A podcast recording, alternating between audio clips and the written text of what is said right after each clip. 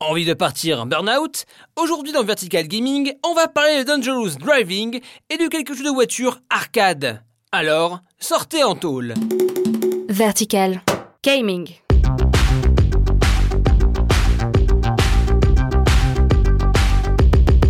Salut, c'est Étienne et vous écoutez Vertical Gaming, votre rendez-vous hebdo consacré aux jeux vidéo. Aujourd'hui, on va parler de vitesse, de vroom vroom et le tout dans un saladier d'arcade. On va parler de Dangerous Driving. Dangerous Driving se veut la suite spirituelle de Burnout 3 Takedown, et pas avec n'importe qui, des papas de Burnout. En effet, Three Fields Entertainment compte dans ses troupes Alex Ward et Fiona Sperry qui avaient fondé Criterion en 2014. Donc logique de les voir faire une suite. Qu'est-ce qui pourrait mal arriver? Regardez, Keiji Inafune a repris la suite de Megaman, saga qu'il avait supervisé depuis principalement le 2, et ça avait donné la Mighty Number 9. Qu'est-ce qui pourrait mal arriver Il ne suffit pas de ressembler à LM pour faire du LM. Bon, je stoppe mon sarcasme, Dangerous Driving est une déception.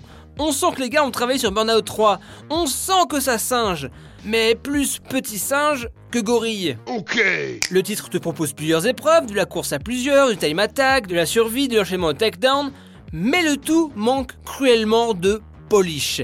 Les voitures ont une physique assez étrange au début, bon une fois qu'on l'a on commence à kiffer, mais les courses manquent de folie et surtout d'équilibrage. Au début, tu es des time attack ou même en conduisant bien, c'est limite limite pour arriver à les médailles de bronze, pour ensuite à l'épreuve de takedown où tu triples l'objectif de la médaille d'or. Je crois qu'après avoir vu ça, on peut mourir tranquille. Tant qu'on parle des takedowns, je pense que l'idée qui fait sortir le jeu du lot, c'est le principe de takedown qui a su évoluer. Quand tu as eu un accident où tu exploses un concurrent, la carcasse reste sur la route. C'est ça qui fait le driving devient entre guillemets un dangerous driving. En plus c'est vachement dangereux comment tu roules, t'es fou quoi Dangerous Driving a un potentiel d'être en guillemets le vrai Burnout 4 et pas Paradise. Mais là, on a plus l'impression d'avoir une early access, voire une version alpha.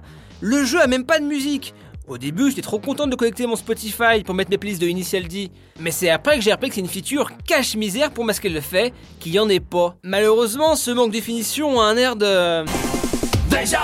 Avant Dangerous Driving, il y a eu deux Danger Zone par le même studio qui reprenaient uniquement le mode crash de Burnout. Et pareil, on sentait qu'ils ont travaillé sur la licence, mais ça manquait de polish. Alors qu'en vrai, il devrait sortir un Dangerous Driving Zone avec les deux projets, et surtout plus de temps de développement pour rendre hommage aux produits de base. À l'occasion, je vous mettrai un petit coup de polish. Et c'est le moment de vous parler de quelques jeux voitures arcade que j'adore, auxquels je joue et rejoue encore. Car si j'ai parlé des jeux de caisse open world dans le premier numéro de Vertical Gaming consacré à Forza Horizon 4, là on va parler arcade, comme Burnout quoi.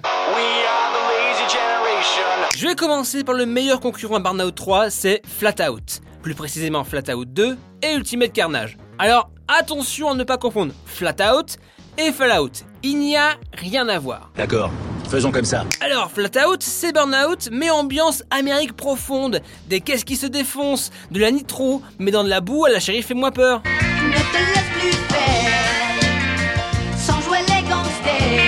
Flatout 2 est un titre que j'ai écumé pendant des LAN. Un jeu trop passé sous les radars à mes yeux. Le feeling est bon, et il y a un mode à la Destruction Derby où tu devais démolir les autres. Et t'avais du choix, du pick-up au bus, en passant par la Flatmobile, une simili Batmobile de Adam West des années 60.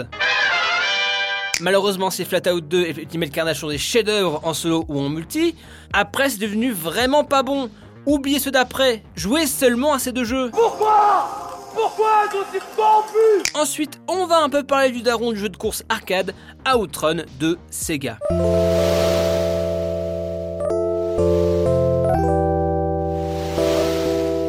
Outrun, c'est la saga de Shield du jeu de course. Déjà, petite subtilité, c'est qu'on ne fait pas la course réellement, mais l'idée est d'atteindre la fin d'un parcours avant que le timer ne soit vidé. Et je dis bien une des fins de parcours, car, autre subtilité sympa, à la fin de chaque course, on a deux chemins, à gauche ou à droite. Plus tu vas à droite, plus c'est dur, mais ça donne une rejouabilité assez immense. J'avais touché vite fait au premier Outrun, mais c'est surtout la version entre guillemets next-gen que j'ai dosé avec Outrun Online Arcade sur PS3, adaptation de Outrun 2006, Coast to Coast. Le jeu a une patate d'enfer, quand tu maîtrises les drifts, c'est jouissif au possible.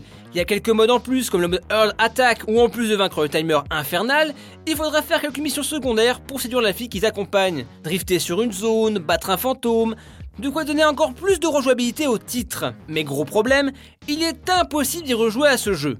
Pourquoi? Le démat. Je m'explique. Outrun a la chance, ou malchance selon notre point de vue, d'avoir la licence Ferrari. On a des vraies caisses. C'est cool. Mais le truc, c'est que cette licence Ferrari est temporaire.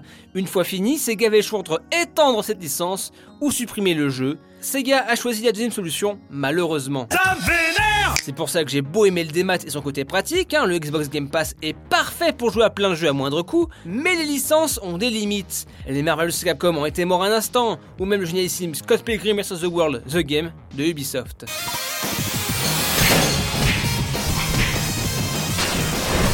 Mais revenons au tutut.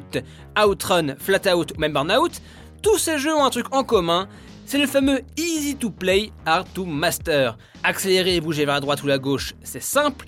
Ce qui rend ces jeux jouissifs, c'est les drifts, d'accélérer dans les virages, d'incliner sa voiture, que ta plaque minéralogique frôle la tôle des bords de route, que limite tu sens le vent dans tes cheveux ou ton crâne en interagissant avec la manette. C'est ça le bon jeu de course arcade. C'est beau. Oh si c'est si c'est tellement beau. C'est terminé pour ce numéro du Vertical Gaming. Si tu as aimé, parle-en à tes potes. Sur ce à plus dans le stage bonus.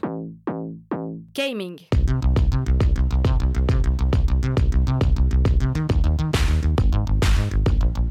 Vertical.